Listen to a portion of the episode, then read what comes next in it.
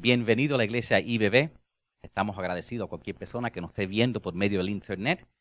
Y en el día de hoy nosotros estamos básicamente ya, creo que nos falta como que una semana para la Navidad, ¿verdad? Y la Navidad está, debe ser el tiempo más feliz del año. Debe ser el tiempo desde, el Día de Acción de Gracia en adelante, cuando todos los días en el trabajo hay fiestas, donde uno está cambiando regalitos, donde hay, una, una cantata en todas las iglesias, constantemente debe haber alegría, debe haber, como dicen, peace on earth, paz sobre la tierra, ¿verdad?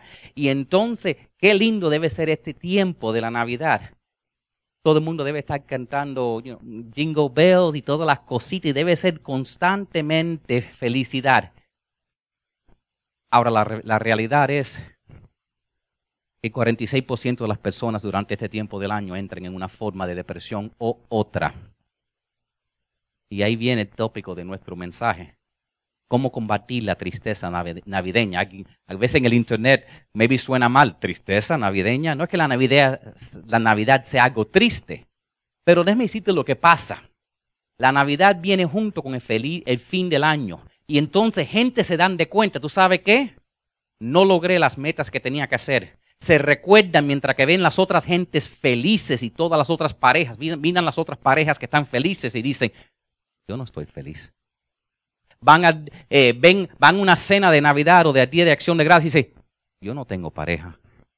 O a lo mejor ven que es el final del año y se recuerdan, wow, este ser querido se murió a mitad de año, perdí mi trabajo, no logré esto, otro año de fracaso. Y vienen todas estas ideas. Eh, eh, uno se pone a pensar, ay, tuve un divorcio este año, perdí a alguien que amaba, perdí mi trabajo, mis sueños no se realizaron. Y entonces eso es lo que causa una depresión, una soledad, una tristeza en este tiempo navideño. A mí me gusta ser real.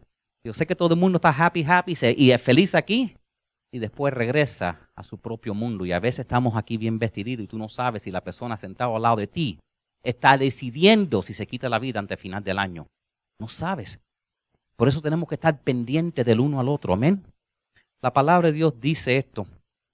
Dice, la esperanza que se demora enferma el corazón. Nosotros tenemos verdaderamente que, estar, que, saber que Jesús quiere que tú tengas una vida abundante. Jesús quiere que, tú que tu vida sea abundante y llena de bendiciones, ¿verdad? Y Dios contesta oraciones. Pero a veces, a veces se demoran. La contesta. Y a veces en ese espacio de demora es cuando, cuando se enferma el corazón, cuando viene la, tristeza, cuando viene la duda que si verdaderamente voy a salir de este, si voy a tener otro año de, de infelicidad, si jamás voy a salir adelante, si se van a terminar las peleas, si va a seguir estos problemas. Hay un libro que fue escrito durante la, Segunda Guerra, después de la Segunda Guerra Mundial, fue por un hombre que pasó por los campamentos nazis, que se llamaba el doctor Víctor Franco. Y él estaba ahí como, y, él estaba sufriendo, viendo cómo cogían personas, las desalimentaban, le quitaban la piel, hacían experimentos con ellos a lo vivo. Y él escribió en su libro, En búsqueda de sentido, dijo, el prisionero que había perdido la fe en el futuro. Su futuro estaba condenado. Con su pérdida de creencia en el futuro también perdió, su dominio espiritual. Se dejó declinar y quedó sujeto a la decadencia mental y física. Cuando tú pierdes la fe, ahí todo se va. Ustedes lo han visto con personas mayores a veces a veces con una persona mayor pierde su pareja de, de 50, de 80, de 100 años, el otro no dura nada, porque ya pierden su, su, su esperanza, su fe, su roca. Entonces nosotros tenemos que estar, que, que estar verdaderamente atentos a que importante es la esperanza. Y si yo pudiera resumir el mensaje de hoy en una palabra, fuera eso, esperanza, hope. La esperanza es un ingrediente esencial para una vida abundante. Si tú no tienes esperanza en mañana, no importa lo que esté pasando hoy, no vas a estar feliz. Es una cosa poderosa que el humano necesita. Y la verdad es que Dios espera que en la Navidad estemos llenos de esperanza, llenos de hope. Pero yo no estoy hablando de simplemente, pero para yo decirte, sean positivos. Eh, a veces es difícil, ¿verdad? Cuando uno está enfrentando una situación. Es bien, bien, you decirle, pon una sonrisa, haz de que nada está pasando. Pero eso no es genio. Eso no es, that's not genuine. Eso no es, eso no es verdadero. Simplemente decir que todo está bien cuando a veces las cosas no, todas están bien. A veces verdaderamente estamos pasando por una situación financiera, una, una, situación legal, una situación familiar, que a veces un problema con un ser amado es lo peor que puede ocurrir. Cuando, hay, cuando no hay paz en el hogar, nada queda bien. Y entonces, yo quiero darle a ustedes esperanza. Y la esperanza que le quiero dar viene en la forma de un bebé que vino a este mundo hace más de dos mil años. El bebé, Jesús.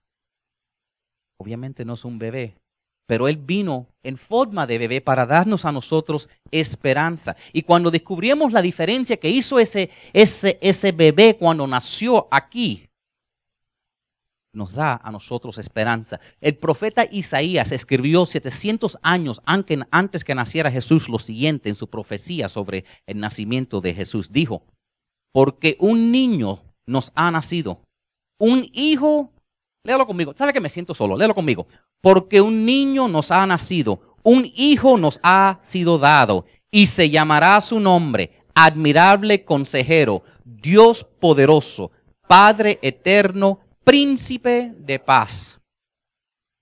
Ahí está nuestra enseñanza en el día de hoy.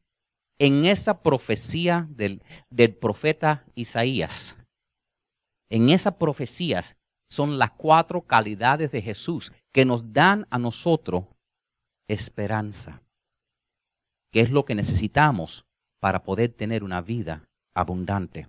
Y entonces vamos a entrar en eso, porque la verdad es que aún en medio de tus problemas, en medio de las peleas en tu hogar, en medio de todo lo que estás enfrentando, tú puedes tener esperanza que las cosas se van a poner mejor. Quiero que apunten la primer caridad.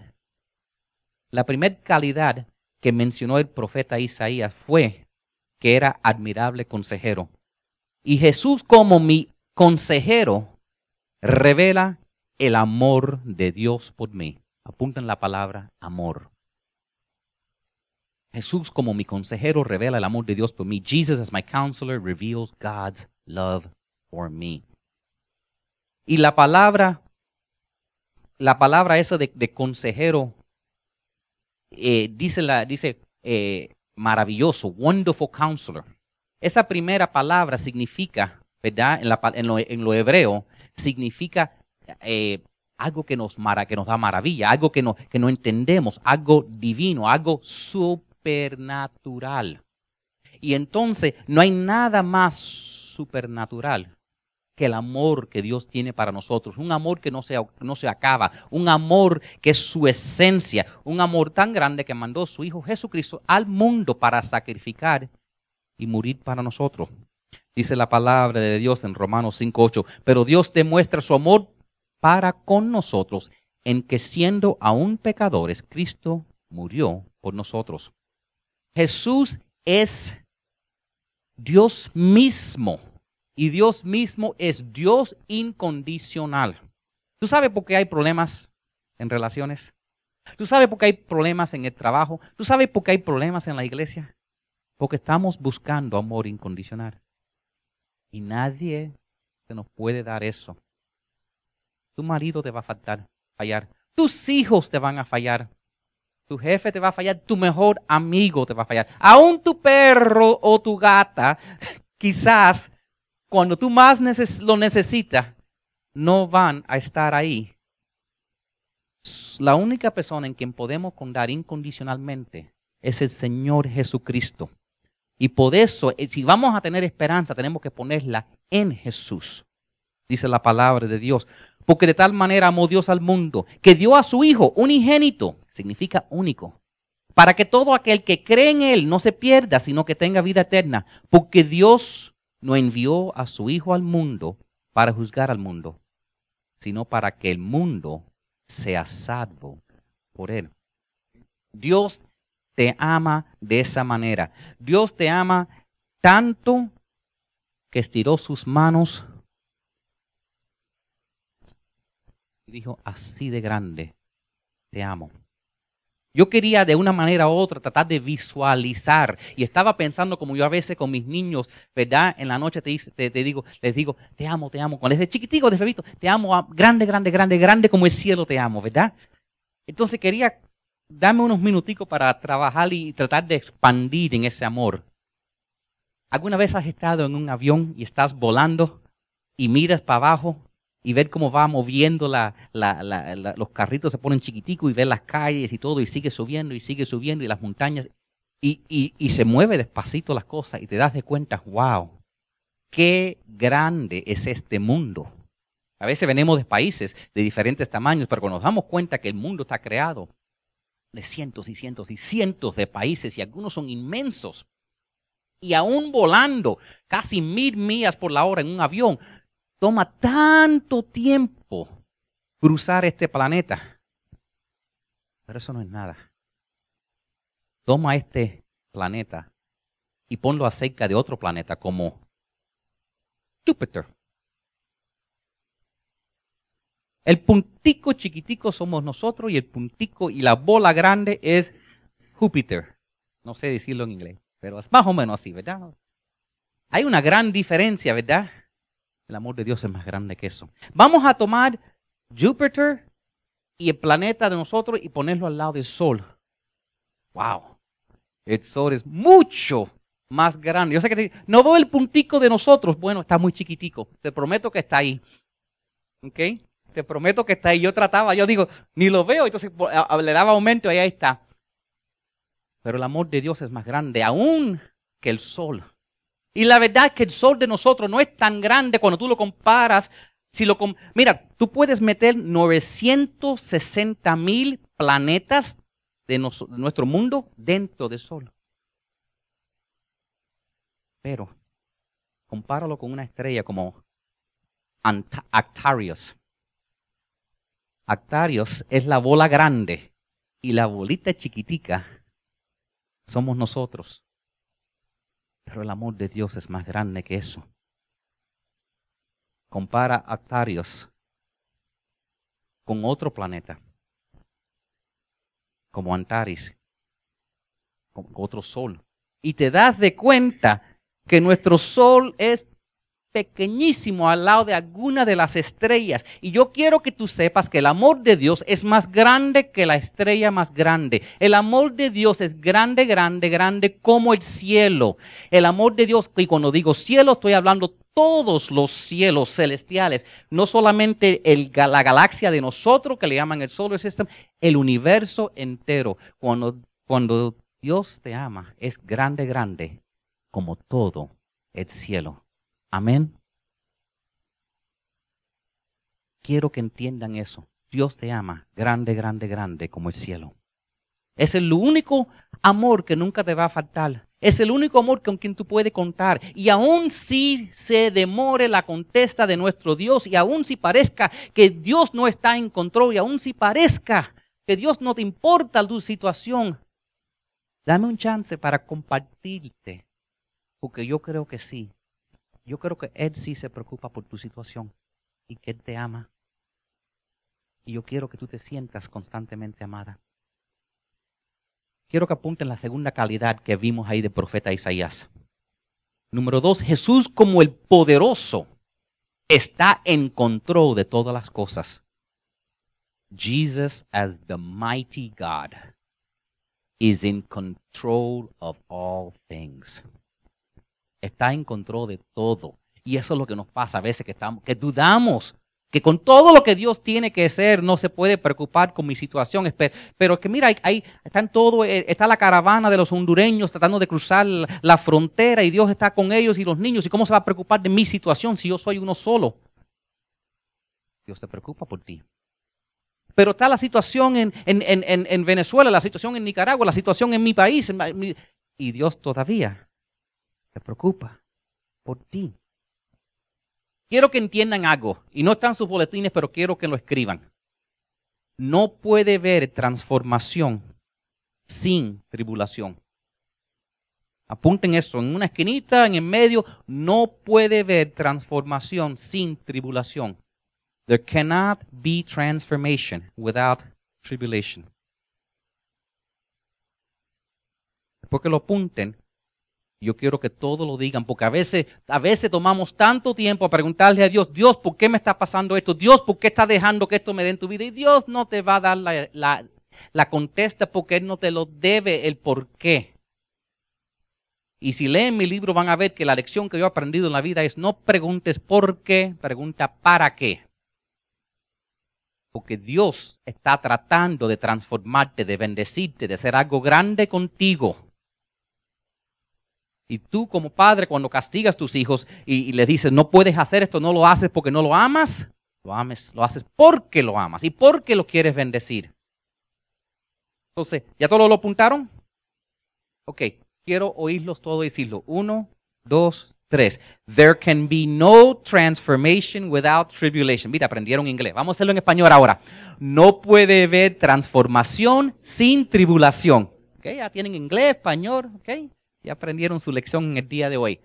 La próxima vez que tú estás pasando por una situación, recuérdate eso. Dios quiere bendecirte, Dios quiere transformarte, pero no puede haber transformación en tu vida sin tribulación. Dice la palabra de Dios en Santiago capítulo 1 versos 2 a 4. Tengan por sumo gozo, hermanos míos, cuando se hallan en diversas pruebas, que lo que verdaderamente son son tentaciones para perder tu gozo sabiendo que la prueba de su fe produce paciencia y también perseverancia, y que la paciencia tenga su perfecto resultado para que sean perfectos y completos sin que nada les falte. También el apóstol Pedro escribió algo muy similar en su libro. En primera de Pedro, capítulo 1, 6 al 7, dice, así que alégrense de verdad, les espera una alegría inmensa, aunque tienen que soportar muchas pruebas por un tiempo breve. Estas pruebas demuestran que su fe es auténtica, así siendo probada de la misma manera que el fuego prueba y purifica el oro, aunque la fe de ustedes es mucho más preciosa que el mismo oro. Entonces su fe, al permanecer firme en tantas pruebas, mira ahí, les traerá mucha alabanza, gloria y honra en el día que Jesucristo sea revelado a todo el mundo. No importa qué es lo que está pasando en tu vida. Dios sabe lo que está pasando. Y tú puedes tener completamente confianza que el Dios Todopoderoso, el Dios Omnipotente, no solo sabe lo que está pasando, no solamente está en control, pero se preocupa por tu situación. Dios cumple sus propósitos a través de mis problemas. Sé que eso no nos gusta, pero Dios, la manera que trabaja, en eso dice que Dios usa las pruebas, las tentaciones, los tiempos difíciles para refinarnos. Entonces todo lo que has pasado, Dios lo está usando para cumplir su propósito en ti. God accomplishes his purpose in you through the problems. Cuando, cuando para pulir algo hay que darle golpes. Cuando para que la hierba luzca bien hay que cortarla. Para que tu jardín luzca bien hay que podarlo. Dios usa los problemas tuyos para cumplir su propósito que quiere en tu vida y quiere bendecirte, quiere hacer algo contigo y quiere transformarte y darte una vida nueva pero así es como lo hace. Amén. Permíteme un segundito para entrar en un poquitico de algo extraño aquí, pero vamos a dar una clase de ciencia. Vamos a estar en una clase de ciencia un segundito. ¿Ustedes saben lo que es eso? Atom, un atom, ¿verdad? Un, un atome. Atom. Atomo. At, atomo. Átomo. Átomo. Tenía el acento en la, en la O incorrecta. Ustedes enséñenme el español, por favor. Átomo. Perfecto. Átomo. Voy a seguir en inglés.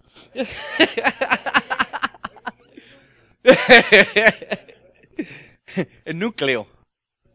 Ok. Esto es un, el, el, el átomo. y básicamente tiene, eh, tiene partículas positivos que se llaman los protons, los neutrons y los electrons, ¿verdad? Lo que está dando vuelta como planetas son los electrones, son negativos. Lo que está en el centro son cositas que son positivas y algunos son neutrales. Pero interesantemente todo se mantiene trabajando unido y fluye y trabaja junto. Aunque algo es raro. Porque, por ejemplo, solo en el centro del átomo, si saben algo de la física, saben que si tú coges dos imanes que son positivos y los acercas, se van a querer separar. ¿Verdad? A veces yo veo personas, es interesante cuando estamos en pareja, estamos buscando una pareja, una persona que tenga nuestras calidades y siempre en la primera cita decimos, ay, tenemos esto en común, tenemos esta fecha en común, tenemos aquello en común, ¿verdad?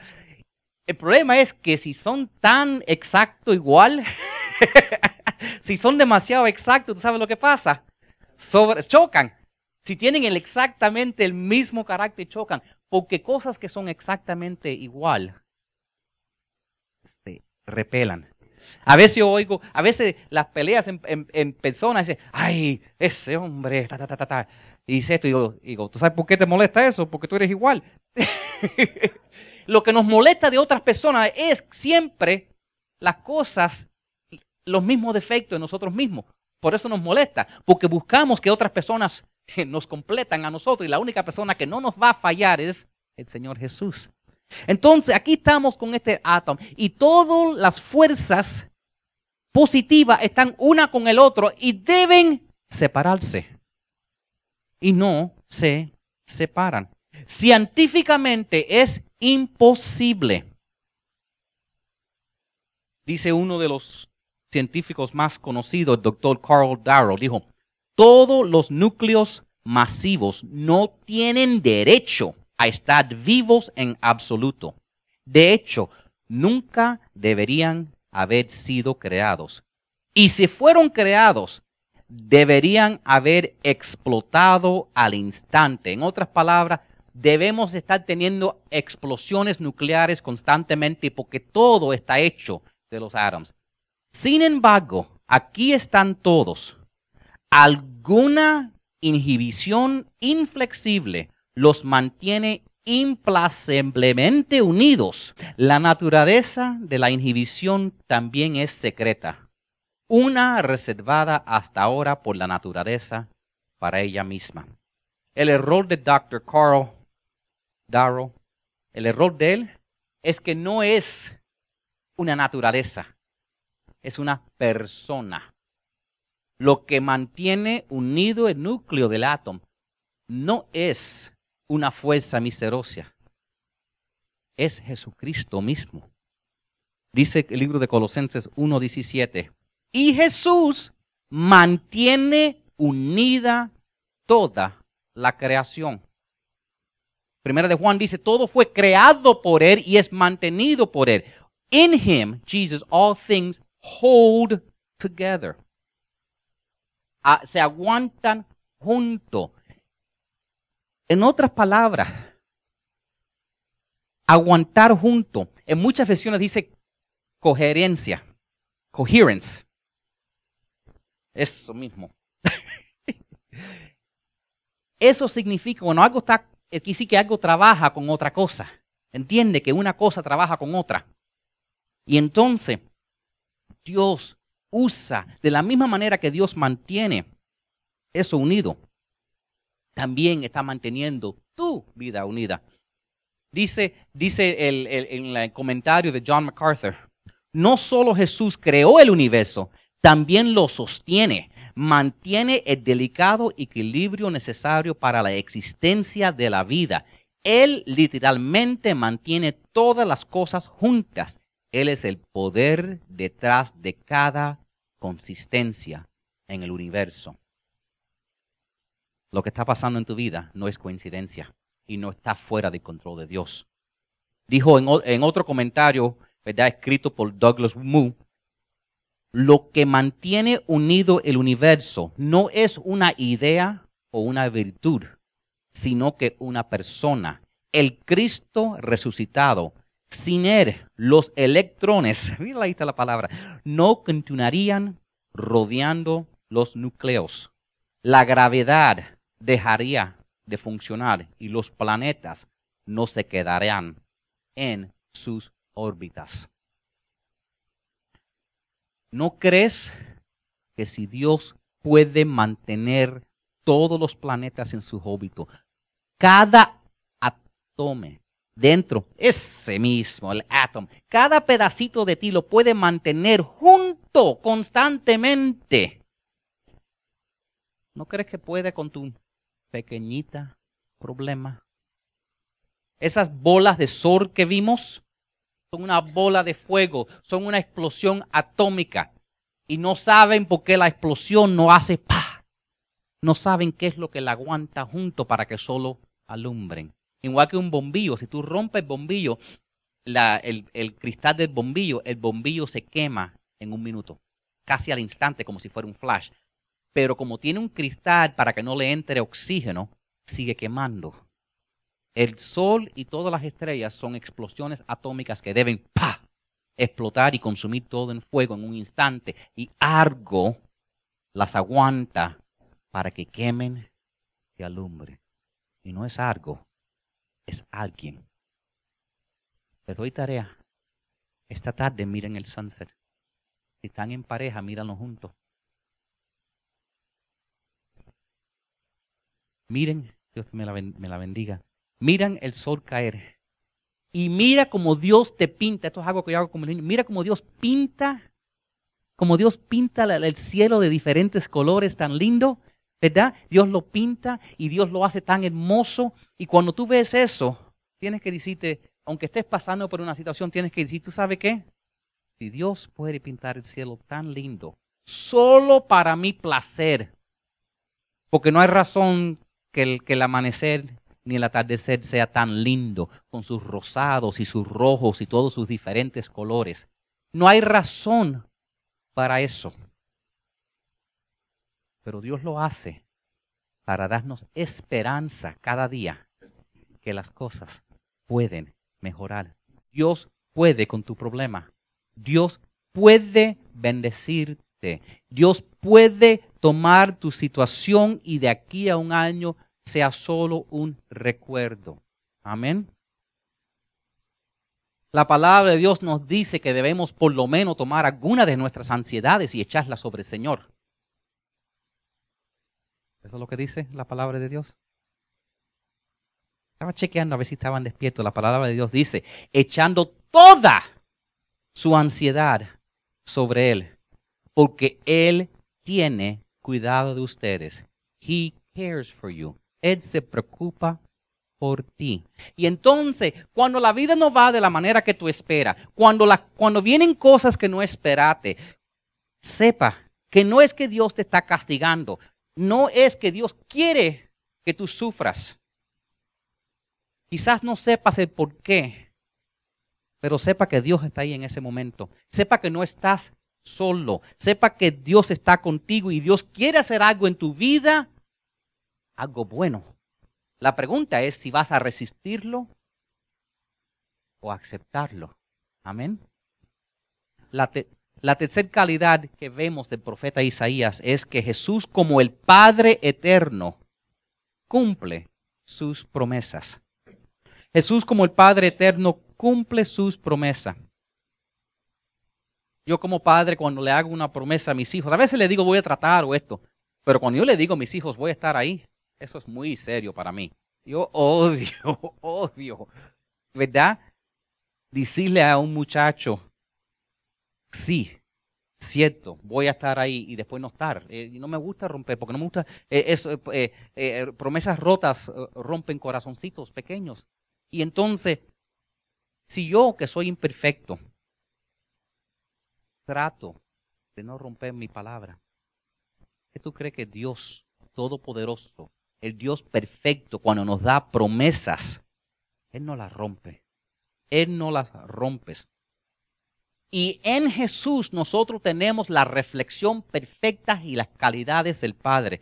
Dice Hebreos 1.3, el Hijo muestra la brillancia y la grandeza de Dios. Es la imagen perfecta de todo lo que Dios es. Es como una fotocopia de nuestro Dios. Por eso cuando le preguntado los apóstoles, muéstranos el Padre, dijo, tanto tiempo y no me conocen. Entonces, cuando, cuando si estás pensando que Dios te está castigando, recuérdate, Jesús es la imagen de Dios perfecta. Y Jesús no vino a condenar el mundo, sino a salvarlo y por eso estrechó sus brazos para morir por personas que ni conocía. Dios no te quiere castigar. Dios no quiere verte en una situación difícil. Dios quiere que tu situación mejore. Dios quiere bendecirte y Dios quiere que tú seas una bendición para otra gente. Dios es nuestro refugio y fortaleza, nuestro pronto auxilio en las tribulaciones. Por tanto, no temeremos, aunque la tierra sufra cambios y aunque los montes se deslicen y al fondo de los mares y aunque bramen y se agitan las aguas, aunque temblen los montes con creciente enojo. Esa es una de las canciones que tenemos para hoy. No temas. God is our refuge and strength, a very present help in trouble.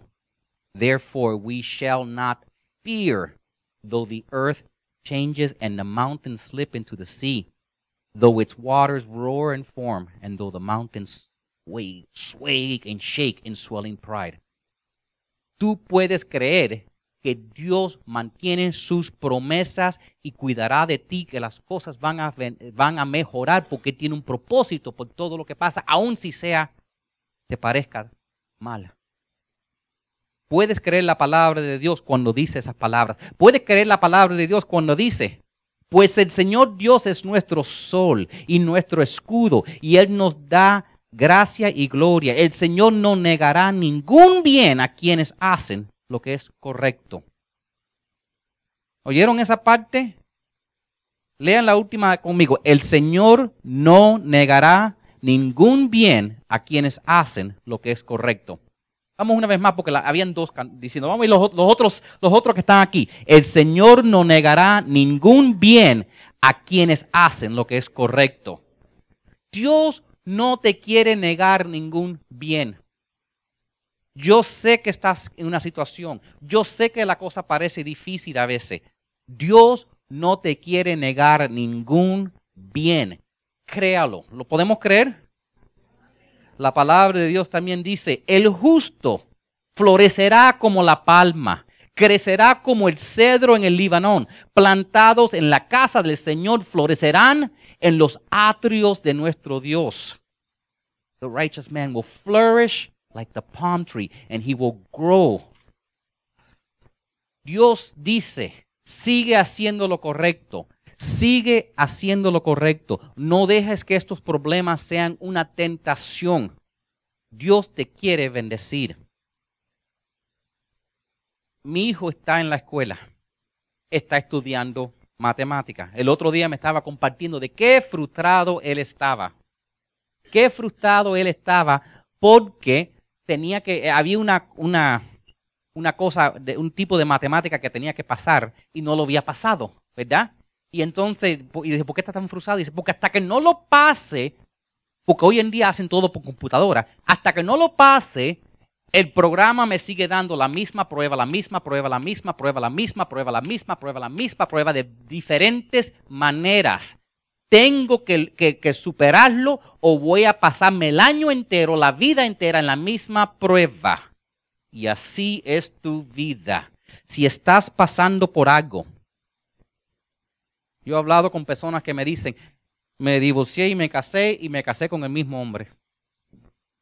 Han habido mujeres que están en una situación, estaban con un hombre abusivo y después se casan y el otro hombre también los abusa. Hay a veces una lección que Dios nos quiere enseñar Hay a veces personas que están en una situación financiera, hacen algo, le entra un dinero, lo que sea, pa, pa, pa, pa, hacen, pagan sus cosas y al año están en la misma situación financiera. Hay a veces pruebas que Dios te da y quiere enseñarte algo, quiere hacer un cambio, una transformación. Acuérdate, transformación no ocurre sin tribulación. Y hasta que no aprendas lo que Dios quiere que aprendas en esa situación, te garantizo que los nombres van a cambiar, los, los títulos van a ser diferentes, la fecha va a ser diferente, pero va a ser la misma situación en tu vida hasta que no aprendas lo que Dios quiere que aprendes. Dios te está transformando y usando esa tribulación para bendecirte. Amén. Créalo cuando Dios dice, no tengas miedo porque yo estoy contigo. No te desalientes. Vamos a leerlo juntos, este está bueno. No tengas miedo porque yo estoy contigo. No te desalientes porque yo soy tu Dios. Te daré fuerzas y te ayudaré. Te sostendré con mi mano derecha victoriosa.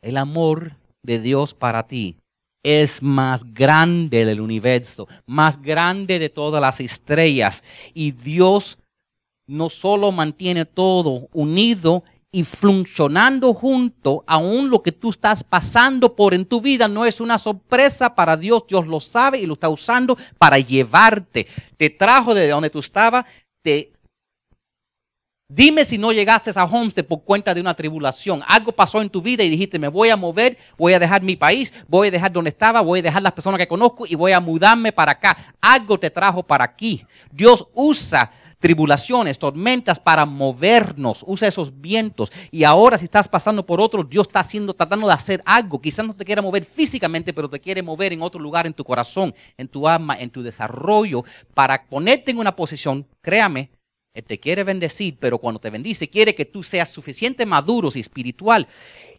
para que tú seas una bendición en la vida de otros. Amén. La cuarta calidad que el profeta Isaías dijo es que Jesús como el príncipe de la paz ha hecho la paz entre Dios y yo. Jesus as the Prince of Peace has made peace between God and me. Jesús como el príncipe de la paz ha hecho la paz entre Dios y yo.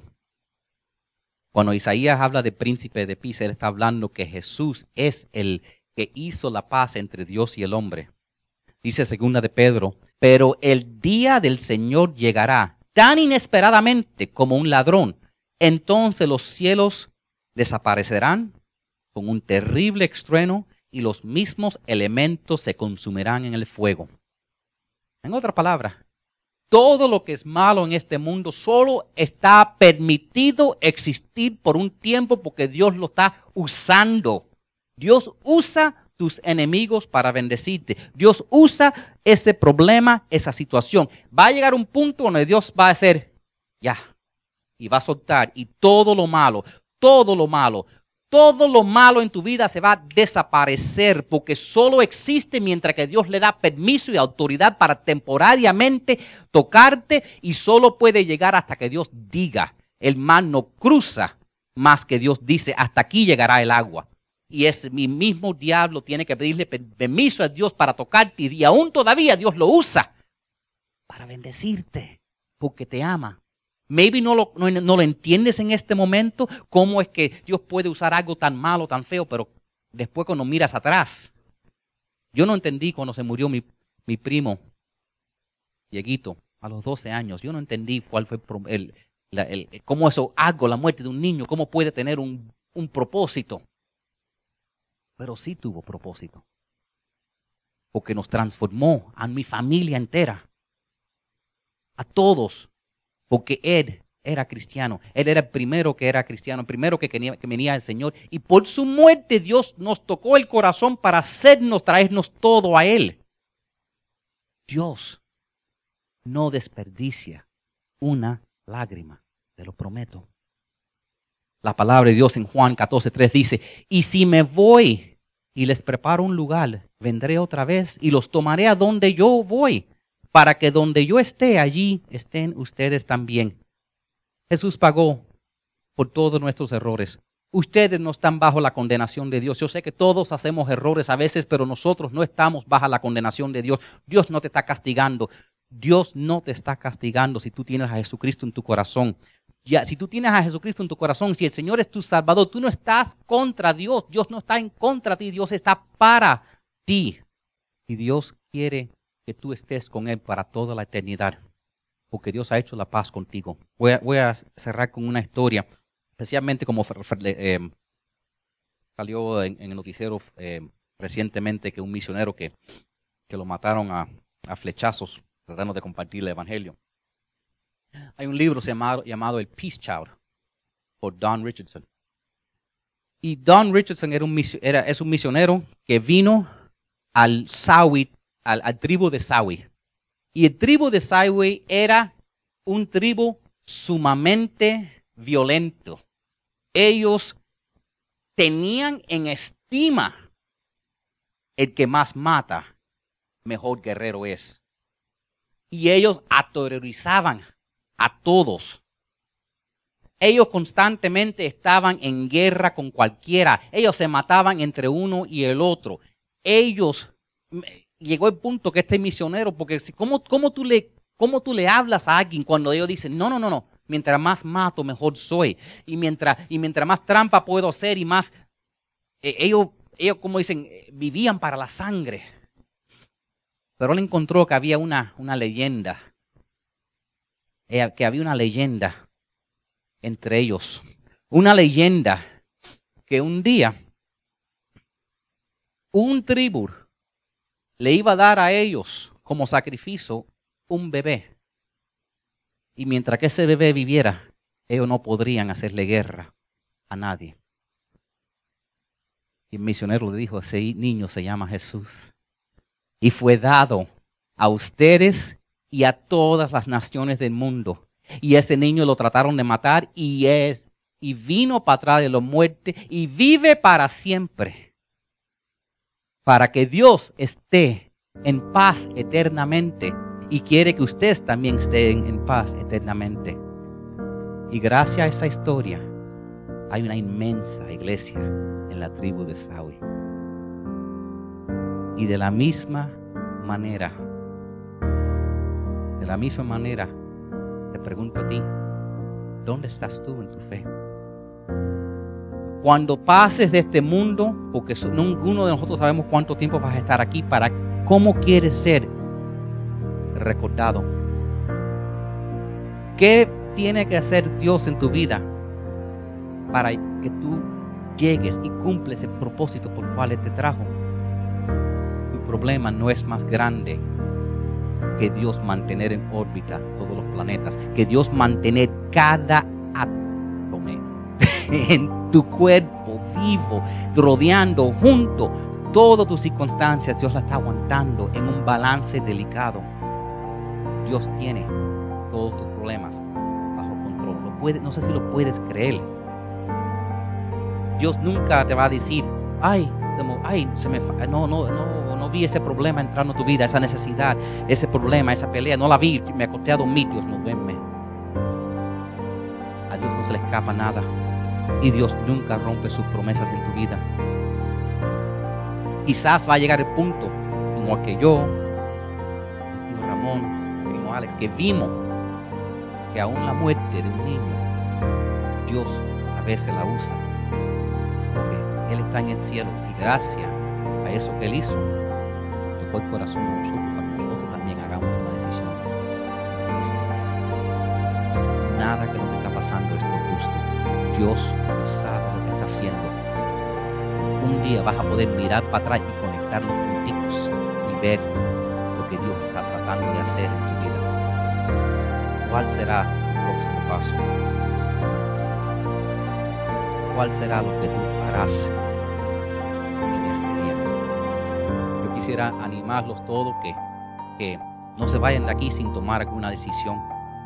Maybe para algunos de ustedes tienen que decir, tú sabes que yo necesito bautizarme. O necesito saber si necesito bautizarme porque no estoy seguro, porque quizás me bautizaron como niño. O quizás tú dices, tú sabes que quiero saber más de lo que ustedes creen. O, si, o sea lo que sea, pónganse en contacto conmigo. Porque Dios no te trajo aquí por gusto. Dios quiere usarte. Si tú estás vivo o viva todavía, Dios tiene un plan para tu vida y te quiere usar para bendecir a otras personas.